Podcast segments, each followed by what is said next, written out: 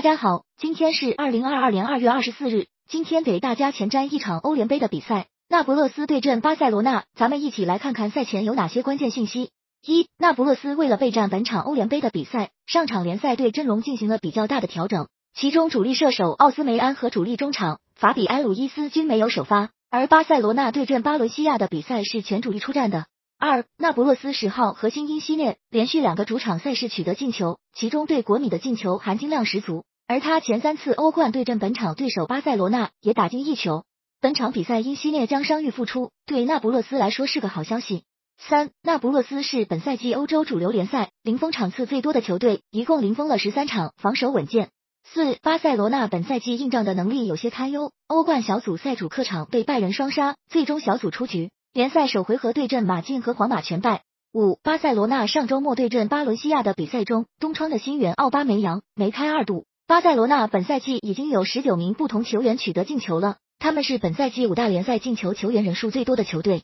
六、巴塞罗那首回对阵那不勒斯的比赛当中，控球率达到了百分之六十九之高，威胁进攻次数更是高达九十九比十六，场面上占据绝对的主动，但狂射二十一脚门，只打进了一球，转化率有点低。